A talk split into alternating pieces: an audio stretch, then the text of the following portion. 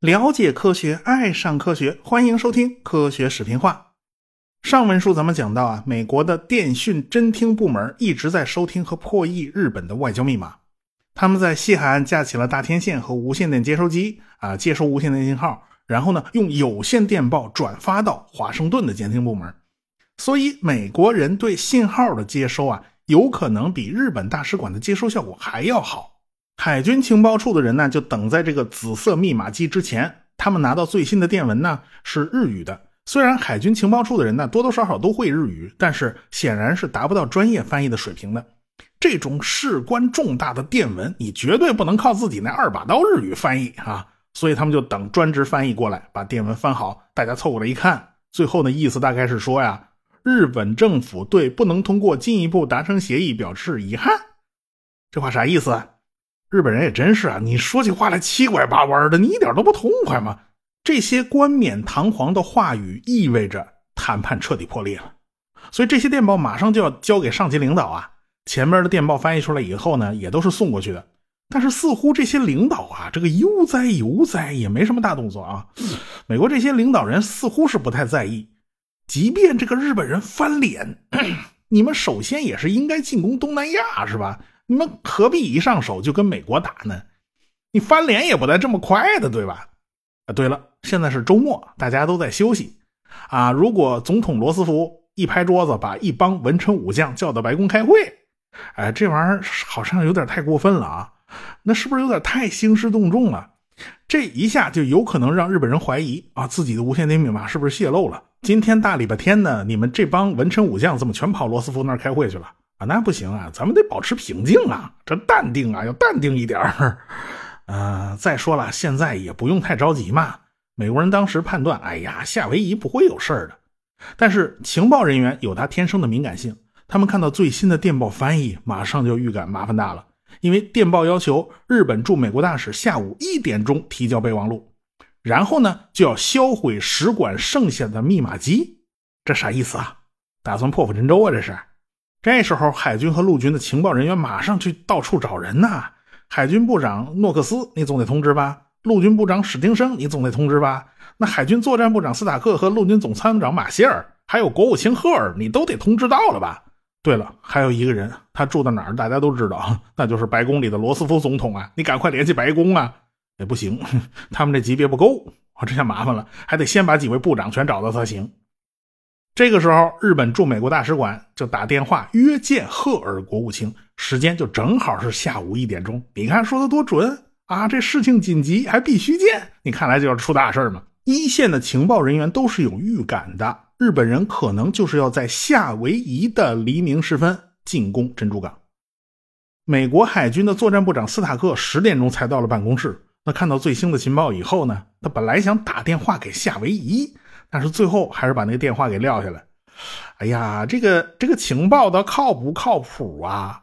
以前这种情报好像隔三差五就来一封啊啊！这这这个斯塔克也面临两难选择：你通知金梅尔那边吧，金梅尔会不会觉得这个上司管的太多了？你对下属是不是不信任呢？万一啊，你通知他了啊，那个虚惊一场，日后太平洋舰队会不会耳朵皮了啊？呃，最近自己发了一些警报，也都落空了。哎呀，这不会又白忙一场吧？你总是喊狼来了，这狼走不来，你日后再喊就没人听了，对吧？可要是不报告，他万一这次是真的，那就是自己失职啊。不过呢，自己先前已经给太平洋舰队发过很多次警报了，这太平洋舰队也应该提高戒备了吧？现在呢是夏威夷时间的早上四点三十分。你把金梅尔从被窝里拎起来，这这不合适吧？其实从美国这帮高层人物的真实行为来看呢，他们真的不认为日本人会铤而走险先打夏威夷啊！要先打也是菲律宾呢，怎么轮到夏威夷呢？是吧？那隔着太远了啊！所以呢，他们都抱有侥幸心理。最后，斯塔克决定，咱先打报告给总统再说。这样的话呢，这个责任就是大 boss 来扛了啊，所以这个电话他就没打。陆军的人都在找马歇尔啊，找这马首哪儿去了？他骑马出门了，他不在家。嗯，别人都已经火急火燎了，他倒是真悠闲。就在这个时间段，珍珠港附近的扫雷艇叫秃鹰号发现了港口附近有潜望镜的踪迹。我呀，这是水底下有潜艇啊！这个沃德号驱逐舰马上就过来了，在附近就搜索了好长时间，还扔了深水炸弹。再后来呢，就看不到这个潜望镜了，所以呢，也就没引起重视。这是个什么东西啊？你不会看花了眼吧？其实呢，这就是日本人派出来打前站的袖珍潜艇。其实这艘袖珍潜艇根本没事啊，它没被打沉。这潜艇一看，哎呦，珍珠港空门大开，防雷网根本就没拉起来，所以这艘潜艇就慢慢的溜进了珍珠港。在福特岛周围转了好几圈，美国人硬硬是没发现呢。一直都到了十一点钟了，这马歇尔才来到办公室。他干到情报简报以后，马上就起草了一份电报，要求巴拿马、旧金山、菲律宾和夏威夷进入戒备状态。他知道啊，这种事儿一定得和海军通过气，最好是联合发布警报。所以他马上联系了斯塔克。这下斯塔克总不能不同意啊。但是呢，他又建议啊，用海军的电信系统发送这份紧急电报。马歇尔一想。不行，啊，这种电报还得用陆军的电报系统发，否则呢，这个责任算谁的呀？啊，电报发过去，海军抄送给陆军一份这意思是海军给陆军下命令啊？呃，不行，不能这么干。结果巧不巧，旧金山、巴拿马、菲律宾都收到了这份电报，偏偏夏威夷他就是收不着啊！这个电信系统怎怎么在关键时刻它掉链子？这马歇尔也非常着急。可是下边电信工作人员也不敢把电报拿到海军那边发去，最后选了半天，决定还是商业电报公司啊，走那个西联电信啊。结果他还忘了标加急，于是这封电报就开始不急不慢的走流程。他足足晚了六个多钟头。等电报送到的时候，黄瓜菜都凉了。那白宫里的罗斯福总统呢？他在白宫摆弄那集邮册，他非常喜欢集邮，他计划下午要整理一百本集邮册。哎，这是他缓解压力的一种方式。最近呢，他压力也大，他也掉头发。国务卿赫尔这时候正跟陆军部长史汀生和海军部长诺克斯一起开会。这个万一日本人啊要攻打了暹罗，或者是攻打了马来亚，这美国政府肯定得表态呀。你你不得先起草一个面对国会的讲话稿吗？啊，美国未来何去何从啊？你是不是残障啊？总要定个调子啊！咱事先得把那个调门给他定下来。现在谁也不知道日本葫芦里卖的是什么药啊！日本大使约定下午一点钟递交备忘录答复，这到底是要干什么呢？等他们仨看到破译的电报，他们就明白了。哎呦呵，美国和日本之间呢，关系肯定是会彻底破裂，所以今天一定会发生一件大事儿。到底发生什么事儿？他们自己吃不准，但是他们不知道的是，日本外交官正对着一台老式打字机在那练二指禅呢。这二位大使一脑袋白毛汗都下来了，可是他们俩又帮不上忙，这打字只能一个人来啊。但现在呢，南云的机动舰队已经到达距离珍珠港北面二百英里的地方，利根号和筑摩号巡洋舰上的水上飞机已经对。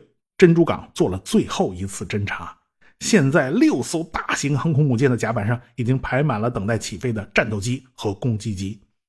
这时候，在旗舰赤城号上就升起了 Z 字信号旗。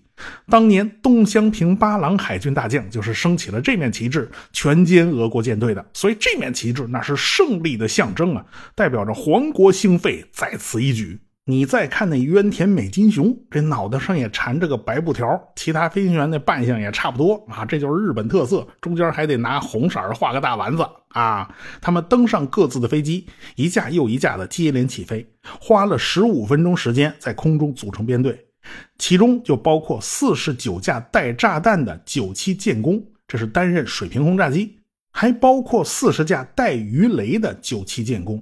另外呢，还有五十一架九九舰爆是担任俯冲轰炸机，其他的都是护航的零式战斗机。这一百八十三架飞机，第一攻击波就在绚丽的朝阳之中，杀气腾腾的奔向瓦胡岛上。这个时候，瓦胡岛上是非常安静的呀，大家还都没睡醒呢。这大周末的，谁不想好好睡个懒觉是吧？可是偏偏就有人没法睡懒觉，这帮人就是雷达站负责监视的雷达兵。这个瓦胡岛上当时已经部署了四部雷达了，分别是部署在瓦胡岛北部的哈雷瓦、最北面的奥帕纳角、西北海岸的卡拉山以及东南角的科克角。这些雷达站的位置都很高，能站得高望得远嘛？但是这也就导致了这些雷达站是非常偏僻的。这是因为陆军的肖特将军对雷达呢很不以为然啊，也就是让这些雷达负责夜间的监视工作。你毕竟夜里头不可能靠巡逻机去负责负责侦察海面，你嘛都看不见嘛。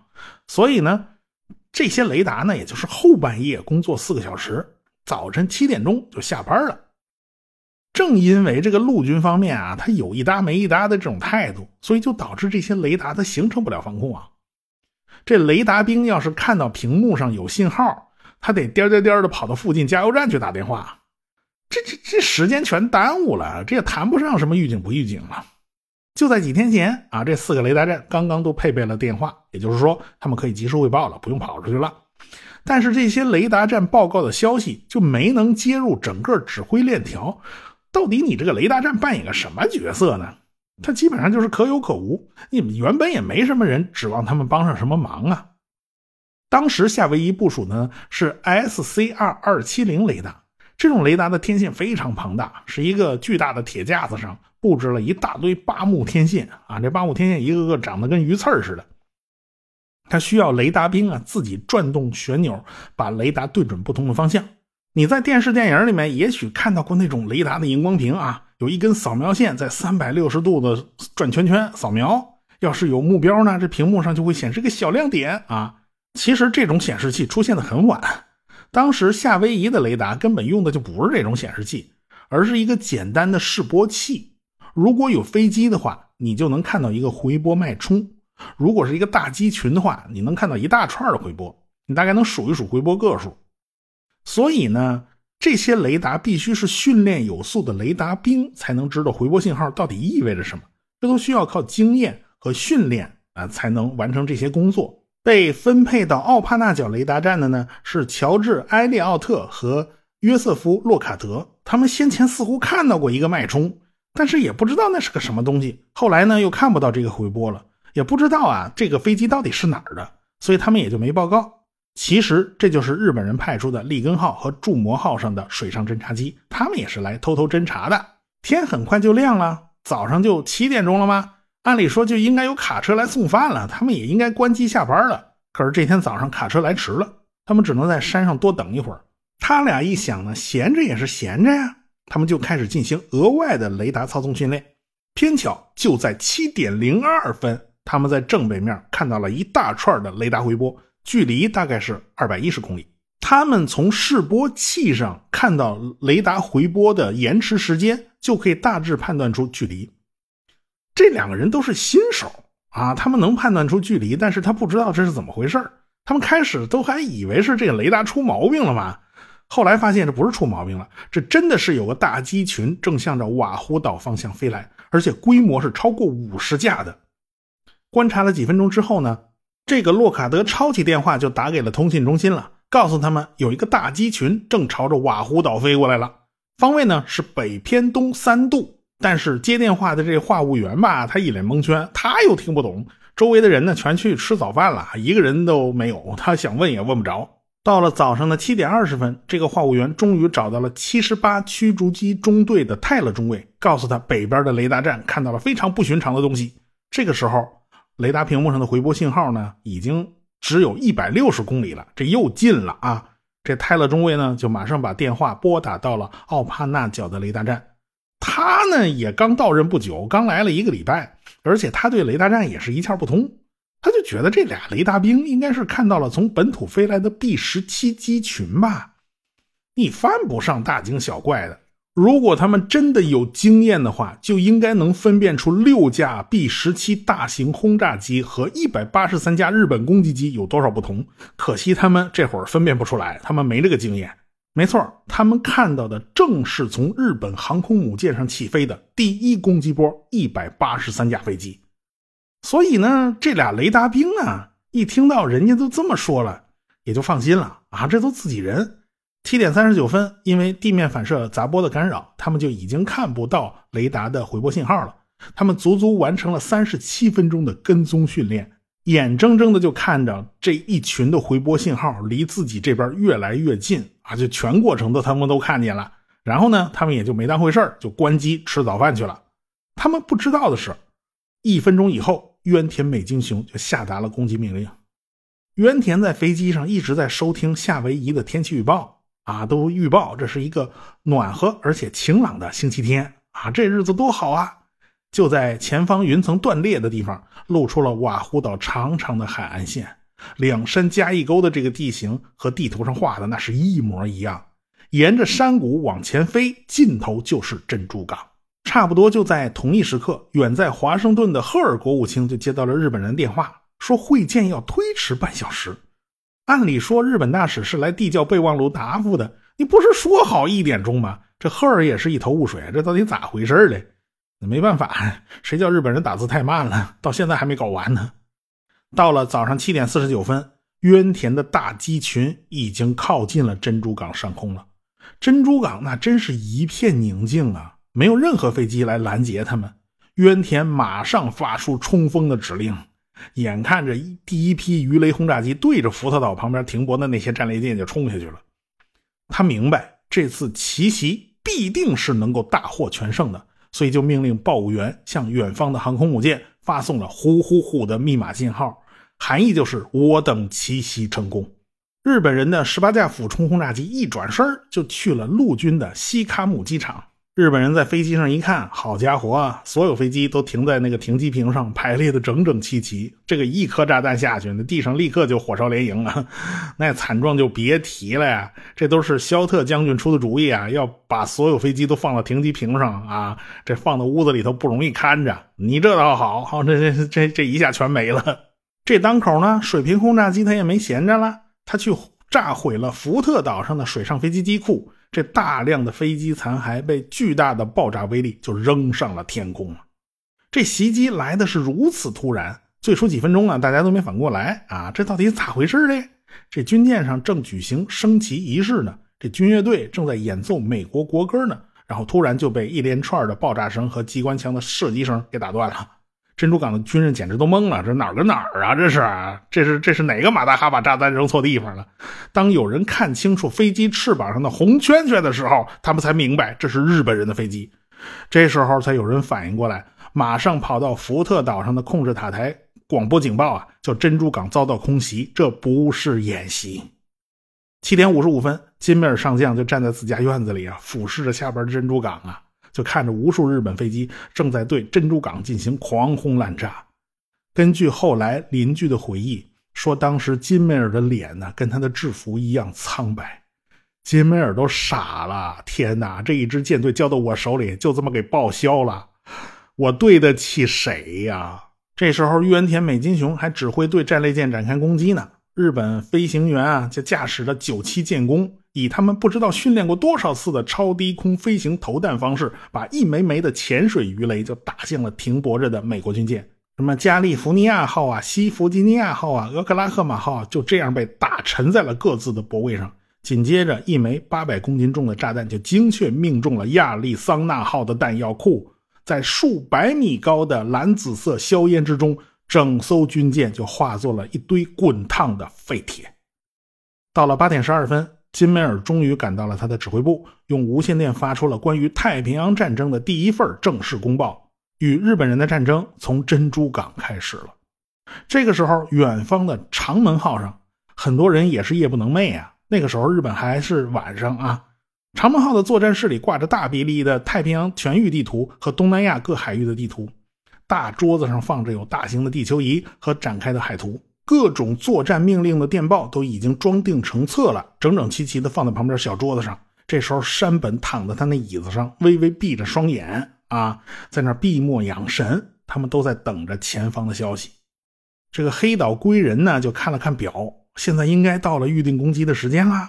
这时候，联合舰队的一个通信兵拿了一封电报，收到了第一攻击波发起冲锋的电报，是从前方的飞机上直接发出来的。这宇垣禅就把电报拿过来呀，他显得是非常高兴啊。但是这个山本依然是面无表情。过一会儿又收到了代号“虎虎虎”的电报，这就代表奇袭成功了。但是山本却显得忧心忡忡。看来啊，联合舰队这边是严格按照计划进行的，可以说非常精确。外务省那边的别出问题啊！那要是真的弄成了不宣而战，弄成了偷袭，那一定会最大程度激怒美国人的。呃，山本没想到的是，恰恰就是外务省那边把事儿搞砸了。金梅尔发出的电报呢，海军部的部长诺克斯也收到了。他一看到这封电报的时候，惊得下巴都掉下来了。欧买高德，这上帝啊，这一定是弄错了！你怎么可能是夏威夷呢？一定是菲律宾嘛！当他核实了，的确是夏威夷珍珠港遭到袭击的时候，他马上打电话通知了白宫。总统得知消息以后，就给国务卿赫尔打了个电话，告诉他情况。赫尔也非常吃惊啊！天哪！总统呢就要他过一会儿接见野村吉三郎和来西三郎的时候，就不要告诉他们珍珠港已经遭受袭击的事儿，只要平静的接受他们的答复，把他们送走就行了。可是你想啊，赫尔怎么可能憋得住啊？他在接见莱西三郎和野村的时候呢，一直他得按捺着自己的满腔怒火，还得装模作样的那读那份答复，啊，这都十四个部分，他得一点点往下读啊。最后他实在忍不住了，他非常愤怒地说：“我供职五十年，从未见过这样一份满篇卑鄙的谎言和歪曲的文件。”最后野村和莱西就被人家给轰出来了，只能灰溜溜的回去。不宣而战，他们脸上也无光。与此同时，南云机动舰队的第二攻击波也飞到了瓦胡岛上空了。他们从另外一边绕进珍珠港。这一次，他们遭受的拦截远比第一攻击波要严重多了。因为美国人已经反应过来了，让你打一次还能让你打两次啊！他们的战斗机也开始升空拦截，所以日本人的损失比第一攻击波要大一些。第一攻击波只损失了九架飞机，第二攻击波就损失了二十架飞机了。到最后啊，第二攻击波的飞机也顺利返航了。这原田的飞机还在上空盘旋呢，他要进行战场评估啊，到底需不需要第三攻击波呢？他们一共击沉了美国四艘战列舰，重创了另外的两艘战列舰和两艘巡洋舰、两艘驱逐舰。空袭毫无疑问是取得巨大成功的，但是渊田觉得还需要再来一次，毕竟那油库还没炸呢，而且航母也不在家，咱得把航母找出来呀。其实原田实也持同样的态度，甚至山口多闻都发了电报啊，建议他们马上起飞第三攻击波，把珍珠港彻底给它炸烂了。但是南云中一决心已定，返航回家。远在长门号上的黑岛归人呐，简直是痛心疾首啊！你怎么就能没有第三攻击波啊？是啊，这么多人都坚持要求发动第三攻击波，为什么南云就不肯呢？奇怪的是，山本长官这个赌徒这会儿居然开始保守起来了，他居然也支持南云，这又到底是为什么呢？呃，我们下次再说。科学声音。